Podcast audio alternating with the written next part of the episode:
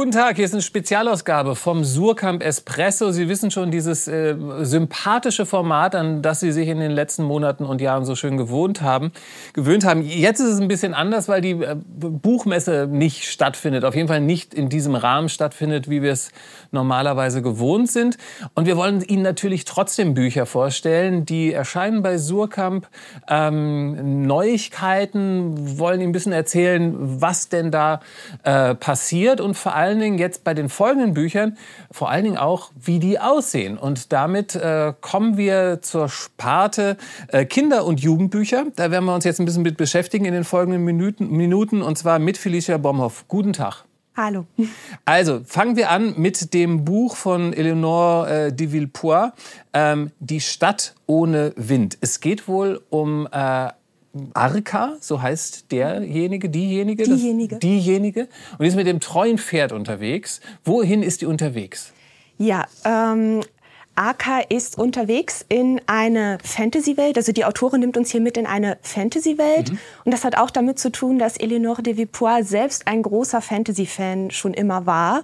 Auch schon als Kind, äh, besonders von Harry Potter. Sie spielt auch selbst Quidditch, also die Sportart, die man in mhm. Harry Potter betreibt. Ja. Und ist da tatsächlich Kapitänin der belgischen Nationalmannschaft. Wow.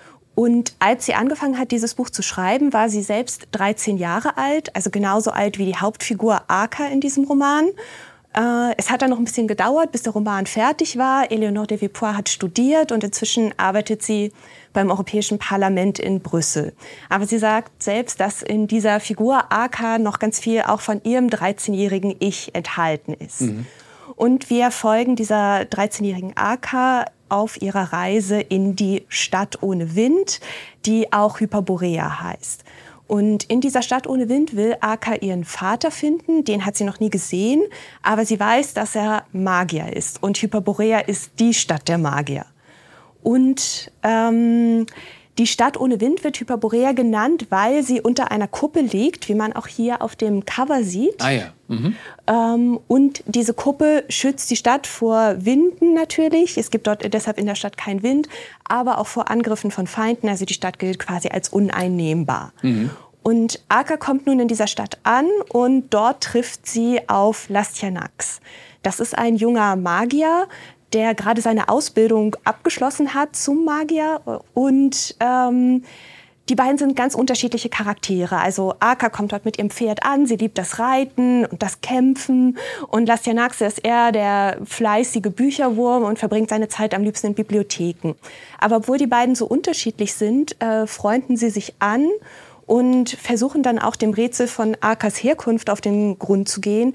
Denn der Vater stellt sich als gar nicht so leicht zu finden heraus. Mhm. Und auch AK selbst, äh, äh, Lastianak selbst verfolgt eine Mission.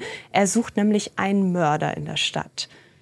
Wie schnell, weil das, das finde ich oft äh, nicht schwierig, aber ähm, das, das macht ja manchmal so was wichtig bei diesen Büchern. Wie schnell kommt man in diese Fantasy-Welt rein?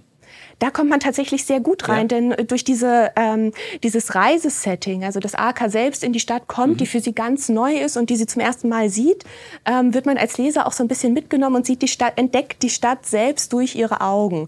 Das ist wirklich, äh, und es gibt einfach ganz viel zu entdecken. Es gibt magische Turniere, es gibt Zauberschulen, aber natürlich auch dunkle Magie und Flüche, mhm. mit denen die Hauptfiguren sich auseinandersetzen müssen. Ab was für einem Alter würden Sie das empfehlen? Ab zwölf Jahren. Ab zwölf Jahren. Kommen wir zum nächsten Buch von Kieran Millwood Hargrave, Die Sternenleserin und das Geheimnis der Insel. Es geht darum, ein junges Mädchen, Isabella, so heißt sie, äh, schaut sich Landkarten an, findet das auch ganz toll, also Landkarten ihres Vaters. Das Problem ist, sie kommt eigentlich gar nicht aus dem Ort, wo sie sich befindet, raus. Warum denn eigentlich nicht? Tatsächlich ähm, weiß das niemand so genau. Also Isabella lebt auf einer Insel mhm. und ähm, sie darf nicht nur die Insel nicht verlassen, sondern noch nicht mal das Dorf, in dem sie sich auf der Insel befindet. Okay. Und man weiß irgendwie, dass jenseits des Dorfes wohl Gefahren sind, aber man spricht nicht darüber, man geht einfach nicht dorthin und man weiß nicht genau, was dort passiert. Mhm. Und eines Tages verschwindet aber Isabellas beste Freundin Lupe genau in diesen vergessenen Gebieten, die seit Jahren niemand mehr betreten hat. Und Isabella, die eigentlich ja eher ein bisschen verträumt ist, muss dann über sich hinauswachsen und will natürlich unbedingt ihre beste Freundin finden. Und sie weiß, dass auch nur sie das kann, denn Isabellas Familie hat eine alte Karte der Insel. Und es weiß ja niemand mehr, wie die Gebiete jenseits des Dorfes aussehen. Nur sie hat diese Landkarte und kann mit Hilfe dieser Karte durch diese vergessenen Gebiete navigieren. Und sie von ihrem Vater, der Kartograf war, hat sie auch gelernt, wie man anhand der Sterne sich orientiert. Mhm. Daher auch der Titel Die Sternenleserin. Ah, okay. Und ähm, in diesen vergessenen Gebieten entdeckt sie allerlei Geheimnisse, dämonische Wesen. Und ähm, vor allen Dingen entdeckt sie aber auch, dass diese magische, diese Karte ihrer Familie wohl magisch ist und ein Geheimnis birgt und das und wahrscheinlich den, den Schlüssel zu, auch birgt, um mhm. ihrer Freundin zu helfen. man sieht das hier auch in dem Buch sehr schön. Mhm. Hier vorne ist die, ah, ja, okay. die Karte, ähm, so wie sie normalerweise aussieht. Mhm. Und um jetzt nicht zu viel zu verraten, man erfährt dann aber auch hinten im Buch, wie sie, was dann äh, für ein Geheimnis diese Karte enthüllt. Also könnte man sagen, das ist ein Abenteuerroman? Oder? Ja, ein Abenteuerroman, ja. Fantasy-Roman. Mhm. Sehr, sehr schön. Das, das nächste Buch, da bin ich wirklich sehr, sehr gespannt, weil das in äh, interessiert mich persönlich. Äh, wie man mit Tigern spricht, so heißt es, von äh, Jason Bittel. Ähm, was ist das für ein Buch? Lernt man da wirklich äh, Tiere besser zu verstehen oder gar mit ihnen zu sprechen? Kann ich mir kaum vorstellen. Ähm, also man lernt auf jeden Fall, wie vielfältig die, ähm, die Sprachen der Tiere sind und wie mhm. viele Möglichkeiten Tiere gefunden haben, um miteinander zu flirten, Informationen auszutauschen oder sich äh, vor Gefahren zu warnen. Und ich denke, jeder hat schon mal sowas gehört, wie, ähm, wie man das Schwanzwedeln beim Hund deuten kann und auch den, vom Tanz der Bienen, mhm. äh, mit dem sie Artgenossinnen mitteilen, ähm, wo sich Blüten befinden. Aber in diesem Buch erfährt man wirklich noch viel mehr ungewöhnliche Form äh, sich zu verständigen, die sich bei den Tieren entwickelt haben. Mhm. Es wird zum Beispiel erzählt, dass ähm, Elefanten Infraschall wahrnehmen. Das sind Töne, die sind so tief, dass wir Menschen sie nicht hören können. Und die nehmen sie aber nicht mit ihren so großen Ohren wahr, sondern über den Boden mit ihren Füßen. Denn die sind, diese großen Füße, die sind sehr sensibel mhm. und da können sie sich tatsächlich über mehrere Kilometer mit ihren Artgenossen verständigen. Oder es gibt ähm, Otter, die ähm, ja den Großteil ihres Lebens im Wasser verbringen und da natürlich dann auch schlafen. Und es kann aber passieren, dass der Otter dann, während er schläft, aufs Meer hinausgetrieben wird. Nee. Und um das zu verhindern, suchen sie sich einen Partner und mit dem halten sie dann Händchen und dann schlafen sie immer abwechselnd mhm. und verständigen sich sozusagen über die Berührung. Wenn der eine nicht schlafende sozusagen Otter bemerkt, dass, ähm, sie, dass sie Gefahr laufen abzutreiben, dann kann er den anderen warnen. Irre.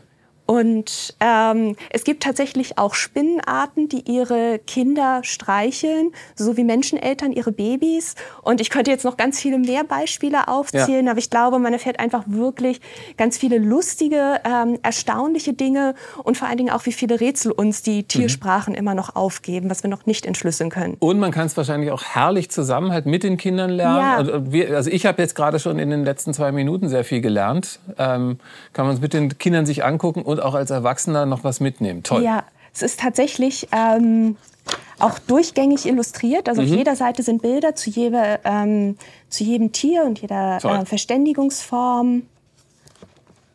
Ja, super. Und auch der Tiger kommt natürlich vor. Natürlich.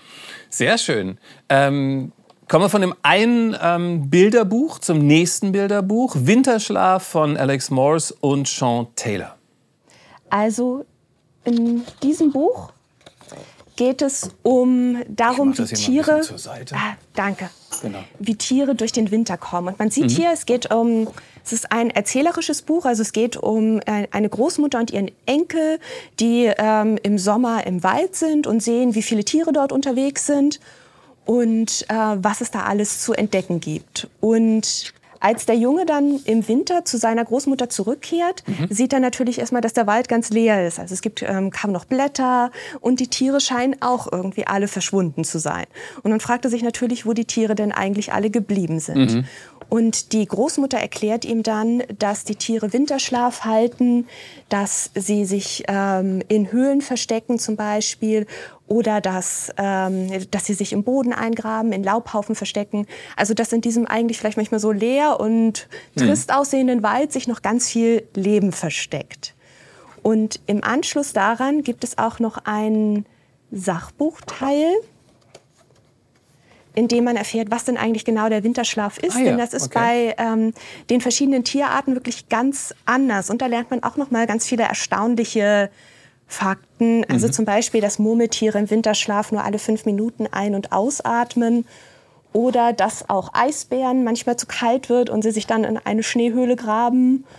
Und ganz am Ende. Das ist ja schon wieder unfassbar klug, das ja, Buch. Ja. Und ganz am Ende gibt es dann auch noch Tipps, wie man Tieren durch den Winterschlaf helfen kann, indem man Laubhaufen im Garten stehen lässt, mhm. in denen sie Verstecke finden oder was man tun kann, damit sie ähm, nach dem Winterschlaf, wenn sie ganz ausgehungert sind, auch genug zu essen finden. Toll. Winterschlaf. Ähm, kommen wir zum nächsten Buch. Äh, bleiben wir allerdings bei Tieren, allerdings keinem richtigen Tier. Und zwar geht es einem äh, hölzernes, es geht um ein hölzernes Pferdchen.